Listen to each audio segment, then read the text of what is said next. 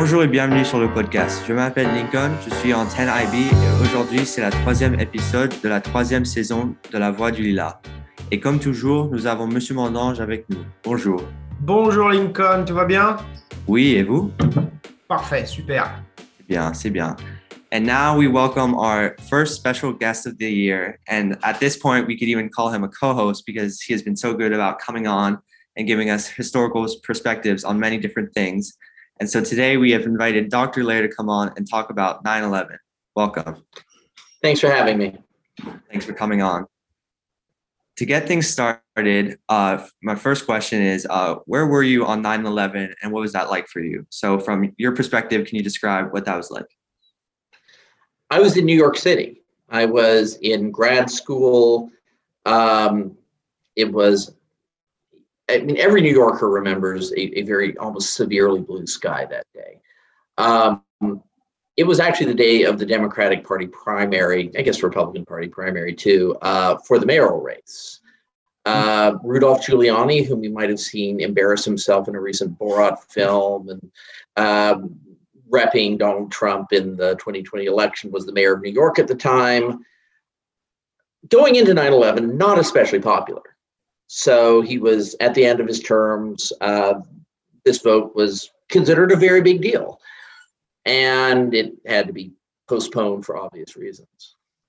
So the thing that I remember first is just all of this election stuff, mostly on the Democratic Party side, as I went to the train to get into campus first plane probably hit. I wasn't really keeping time because I didn't know the plane was hitting when I was on the downtown A train, probably around 175th Street or so.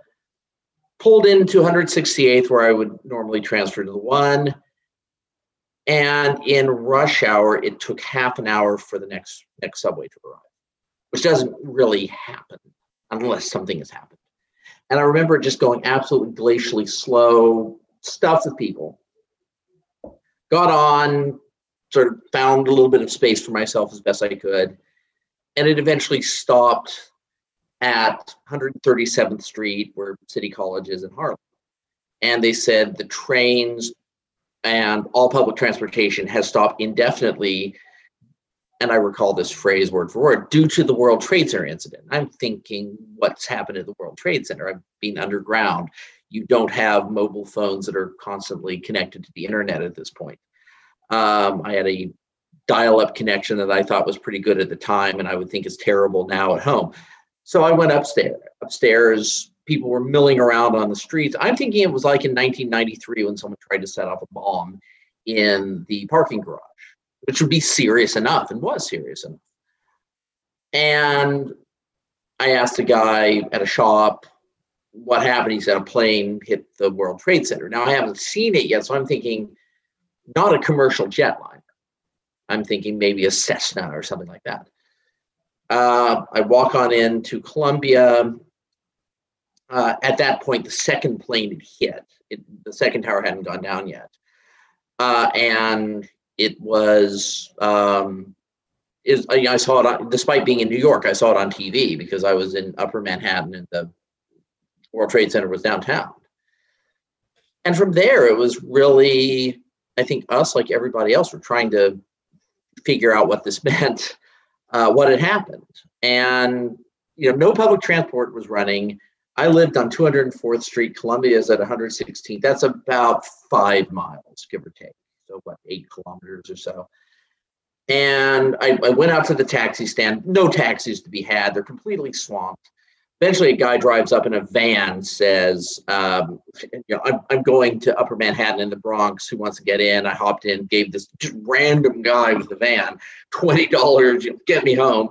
Uh, we're driving along, and the radio is already talking about the attack on America, who it was, and how badly are we going to bomb uh, they talked about some Palestinian group I'd never heard of for like five seconds. Um, this Osama bin Laden guy, who you kind of had some sense of if you really followed the news, um, was raised as a possibility, as was Iraq. These are just the local DJs. Uh, but it was already attack on America. There must be retaliation. So I remember thinking, my God, my first reaction has to be political to this. Other things about that are that virtually all of the television signals, and I just had terrestrial TV at this point, I was a broke graduate student, all of them but one were on top of the World Trade Center. So most of the low, most of the terrestrial stations, NBC, ABC, CBS, the UHF stations, were knocked out. Uh, the only one that was remaining was PBS because they happened to have their tower in New Jersey. So the different stations were basically sort of alternating who would use channel 13 uh, to broadcast the news. And I was glued to it like everyone else. I think when it really became real to me, the first day the smoke was blowing into Brooklyn, which is the other direction from where I lived, it was when the smoke started blowing into upper Manhattan. And you take the smell of that much pulverized concrete, that much burned paper, roughly 3,000 corpses, uh, slathered in jet fuel. Uh, that smell is going to be with me until I die. Then, really, for the next several months, you were in an American city de facto under military uh, to cross 14th Street when the trains started running again, and they only went to 14th Street because so many of them went under the World Trade Center. So, so let's say you were visiting Greenwich Village, and I did because I knew people there. You would take the train in, it would stop at 14th Street, you would get out, there would be a line along 14th Street of National Guardsmen from all over the country who would then search your bag and things like that. And I know that in many parts of the world this happens uh, as an American, it was a bit strange. And, you know, the thing too that I would note is just the degree to which it was this absolutely terrified, glued to the television set mentality in the United States um, when the anthrax letter started getting mailed out about a month later turned out ultimately to be an american working in a weapons lab but you know that was considered another another thing of the piece about i think five or six people died 15 were hospitalized. That felt like oh it's another attack. Um, there they were talking about because the late 1990s were supposed to be the age of irony all of us you know sarcastic gen xers who were cool for everything, and we were told like you can't be ironic anymore. Uh, and one of the more grotesque examples, uh, they had like Rudolph Giuliani as mayor of New York come on Saturday Night Live and give them permission to be funny again, because you know, heaven forfend that you have any moment of levity after September 11th. So, I mean, I don't think I really realized how traumatized I was until that winter when I visited home uh, in Oklahoma for, for Christmas. And it was really my first time out of New York City since September 11th. Um, but yeah, like I didn't, you know, I don't think I actually saw the 9 11 site for several years. You couldn't get anywhere near it, you know, if you weren't part of the recovery effort for some time. Yeah, yeah, very yeah, that's my 9 11.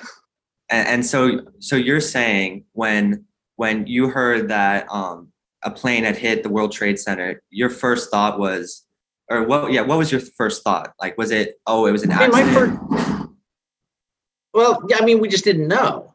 Uh, the thing that actually hop, popped into my mind was, you know, again, because you're thinking about what's happened in, in, in recent history. And in the 1990s, when Bill Clinton was president, some right winger didn't like him and decided to take his little single engine propeller plane and fly it into the White House which I mean, it did a lot of damage to the plane. I think it killed the pilot. Bill Clinton is still with us, but it was serious enough. You know, even a, a small plane hit it. So you kind of go for the I don't know what it was, but that's kind of what I thought. I mean, the only other big skyscraper that has had been hit by a plane was actually uh, the world. Uh, the Empire State Building was hit by a B twenty five bomber during World War II. But you know, again, did a lot more damage to the plane than it did to the building. So yeah, I mean, there, there was just no context for it. Yeah, yeah. Et euh, Monsieur Mondange, euh, euh, vous étiez où euh, pendant quand vous avez entendu que une que, que pendant 9/11?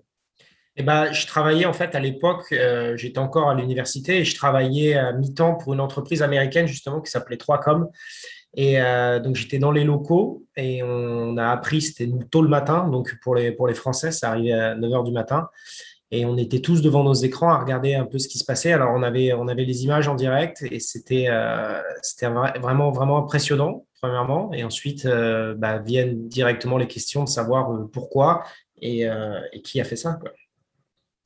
Mais ça a été un choc, un choc mondial. Il hein. faut bien se rendre compte que ça a été la, une des premières fois où les images visuelles ont été aussi euh, impressionnantes et, euh, euh, où l'attentat a eu, une répercussion mondiale. En, Europe, on n'a pas l'habitude, mais on est, souvent sous le feu des, attaques terroristes.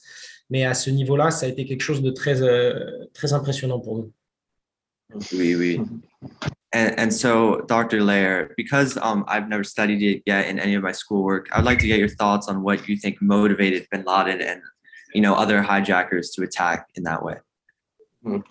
Uh, I think it's pretty much what was on the box um, that uh, they were not liking the American influence in the Islamic world as well as like American troop presence in Saudi Arabia. Um, they were pretty Al Qaeda, which by the way had 400 people maximum in it on 9/11. You know, you now think of how many Al Qaeda affiliates there are all over the world. Very small group at this point. Um, only thing that kind of made them significant was that Bin Laden had a lot of money.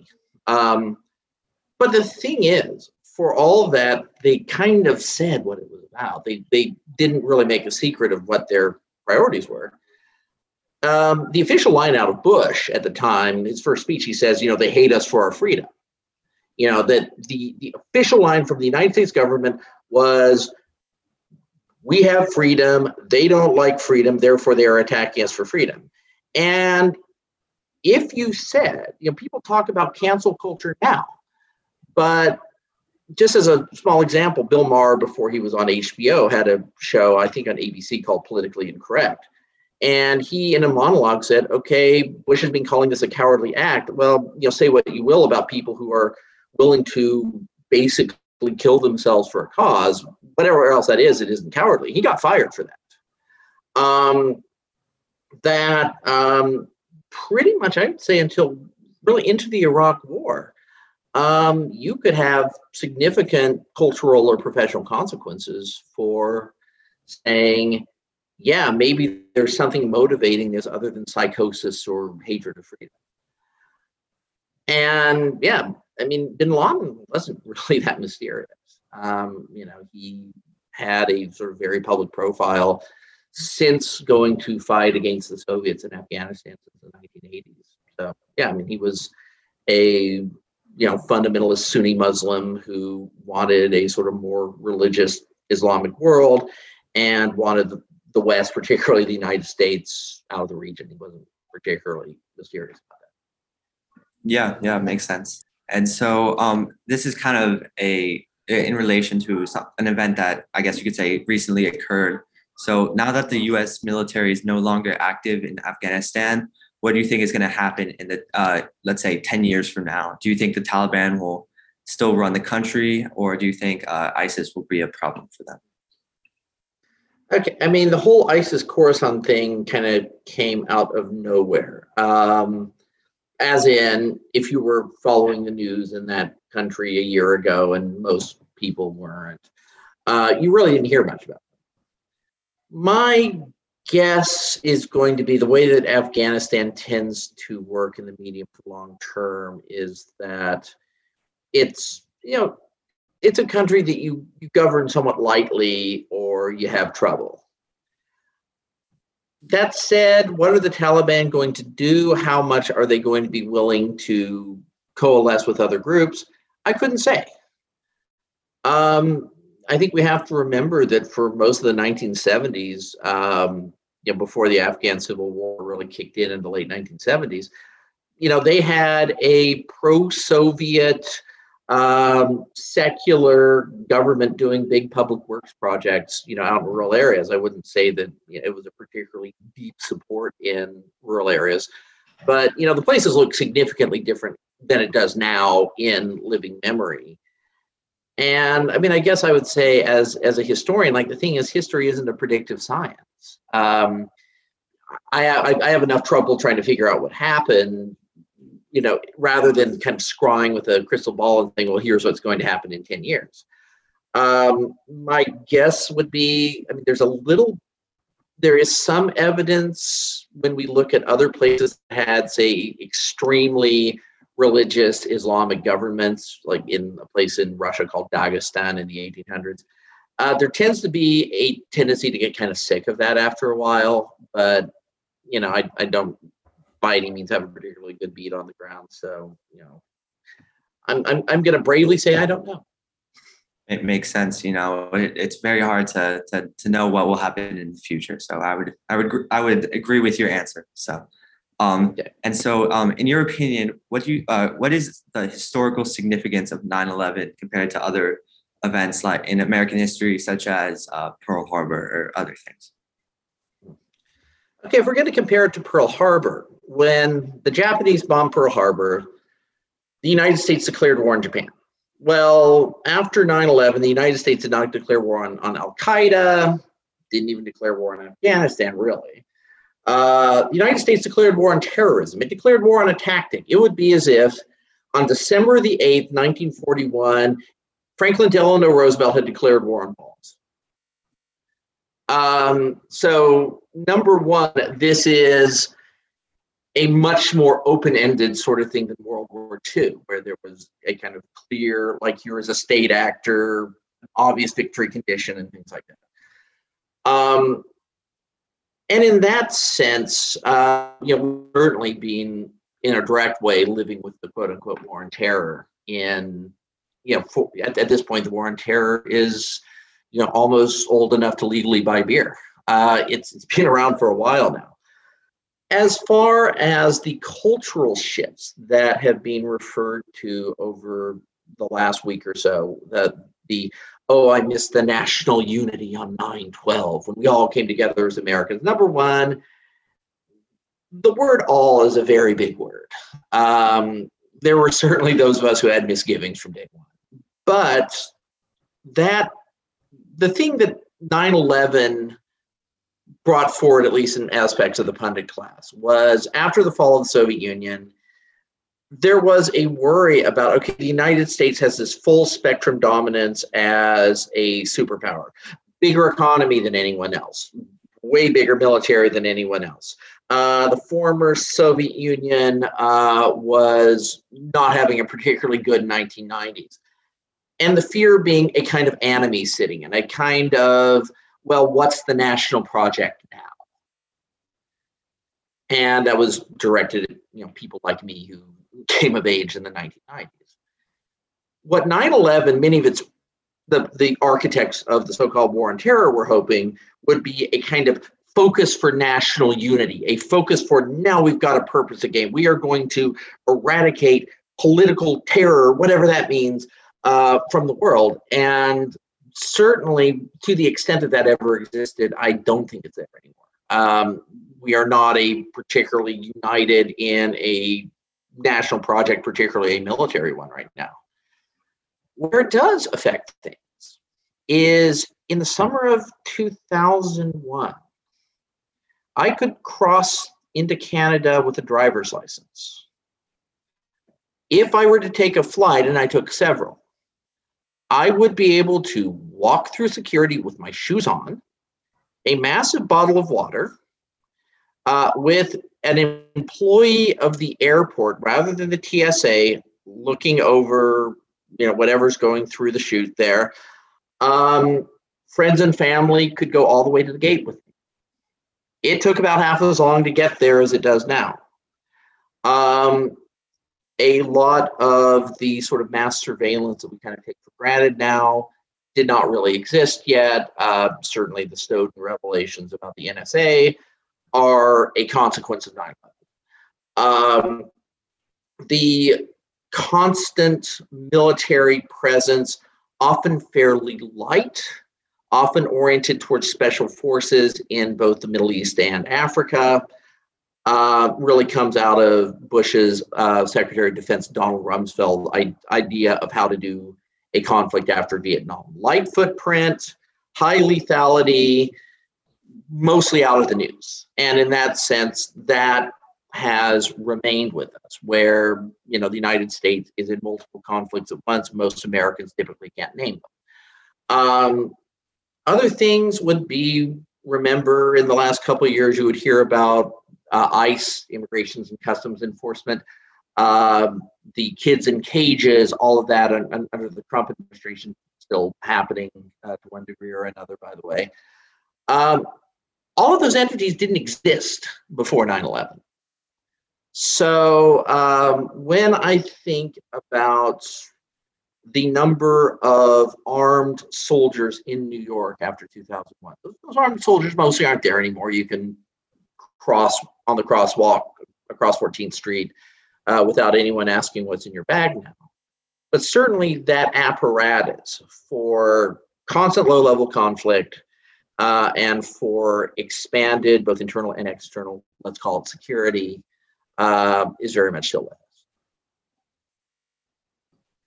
Yeah, right? yeah, yeah. I mean, I've only been alive for 15 years, but I can see the, the difference in the amount of security already. So, um, well, that's it for me today. Uh, thank you again for coming on. Uh, once once again, I'd love to have you another time, uh, sometime this year. And thank you. Thank you, Doctor. Yep. Always uh, fascinating to uh, listen to. Very you. much, very much. Thanks for having me. Talk to you later. Bye. Bye. Okay, thank you.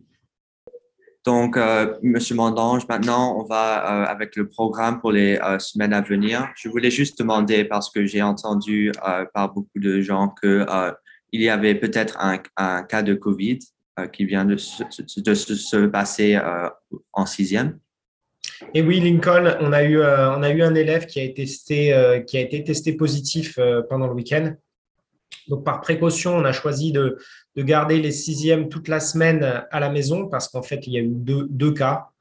Et, et, donc, on a appliqué, on a appliqué le protocole le sanitaire de l'école et le protocole, le protocole de l'école. Donc, euh, les classes de sixième ont pivoté et sont actuellement en ligne. ils rencontrent leurs professeurs euh, sous les Google Meet, ce qu'on faisait exactement l'année dernière.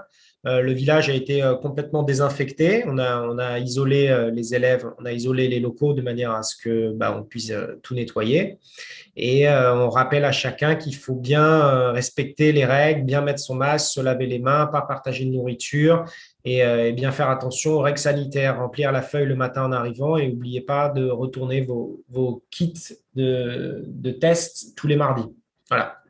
Et ça arrive, hein, c'est la vie, c'est comme ça. Il faut être prêt. Faut être prêt. Mieux. Et si ça se passe euh, dans le futur, est-ce que ça serait la même chose si c'est comme si c'est plusieurs cas de Covid, euh, comme si c'est comme 10, est-ce qu'est-ce qui se passe? C'est toute l'école ou c'est? On prend au cas par cas.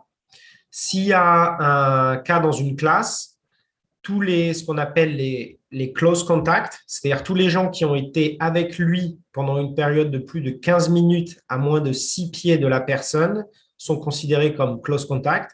Dans ce cas-là, on, les, on, on, intervient, on prévient les familles, on demande à toutes les personnes qui sont close contact de rester à la maison.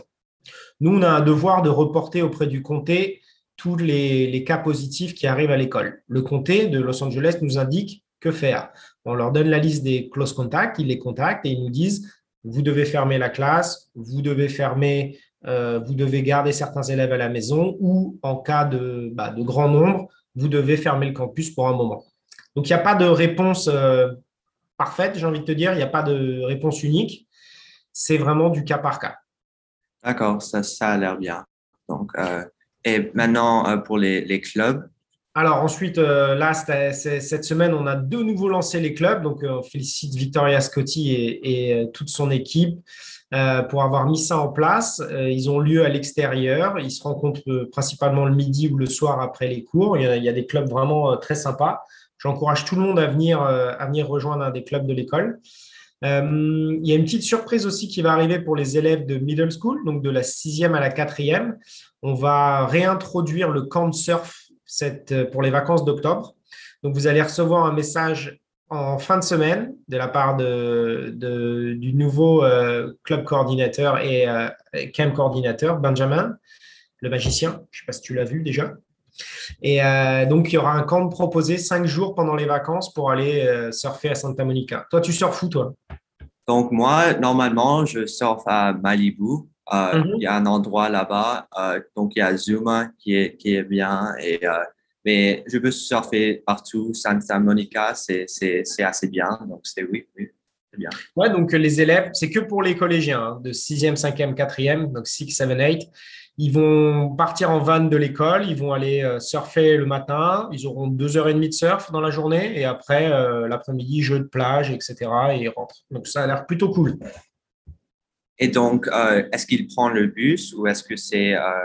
C'est les vannes de l'école, en fait. Donc, ils vont s'inscrire cette semaine et euh, ils iront avec des. Il y aura des, des campus assistants qui vont les, les conduire là-bas. Ils rencontreront les instructeurs de l'école de surf de Santa Monica qui les prendront en charge pour euh, les cours euh, dans la mer. Et après, ils reviendront sur la plage pour, pour faire des jeux. D'accord, oui. Et donc aussi, euh, je sais que l'équipe de foot vient juste de gagner un, un grand match contre Mesrobienne Et Euh, oui, par beaucoup aussi. tu étais au match, 7, 7 buts à 1. Bravo à eux. hein. Très belle performance collective. Nos, nos, euh, nos jeunes joueurs de foot de l'équipe de- des lycéens qui ont lancé leur saison. On devait avoir les, les, les, les filles au volleyball qui devaient commencer euh, lundi soir. Malheureusement, l'équipe adverse a eu un cas de Covid et donc on a dû euh, reporter le match. Mais elle commence, il me semble, ce soir, donc mercredi. Et bah, on leur souhaite aussi bon courage et bonne saison. Oui, je sais qu'ils ont un, un match aujourd'hui qui est mercredi. Et puis, je crois que euh, la semaine prochaine, ils ont euh, plusieurs matchs aussi. Mhm. Donc, euh, non, non, les équipes commencent à jouer contre d'autres écoles. Ça fait plaisir de, de revoir les athlètes en action. Et donc, je sais que vous avez aussi une annonce euh, pour les couverts en plastique. Oui, j'aimerais rappeler vraiment à tous les élèves que dans un but de réduire euh, la quantité de plastique qui est amenée euh, sur le campus et euh, surtout mise à la poubelle, on aimerait, on aime, c'est pas qu'on aimerait, on impose à tous les élèves de venir avec des, couverts qu'ils peuvent réutiliser. On, nous ne distribuons pas de fourchettes en plastique ou de cuillères en plastique ou de baguettes en bois pour manger. Vous devez venir avec vos affaires et les nettoyer à la fin. Je sais que c'est un petit peu pénible, mais c'est un geste pour l'environnement qui est très important. Donc prenez l'habitude d'avoir vos couverts et de les nettoyer et d'être prêt pour le lendemain. Oui. Euh, et donc, euh, je crois que c'est tout. Euh, Est-ce que vous avez quelque chose d'autre à dire? Bah non, c'était une bonne émission. Merci Lincoln. Oui, c'était une très bonne podcast. Et, et on se revoit la semaine prochaine. Oui, merci.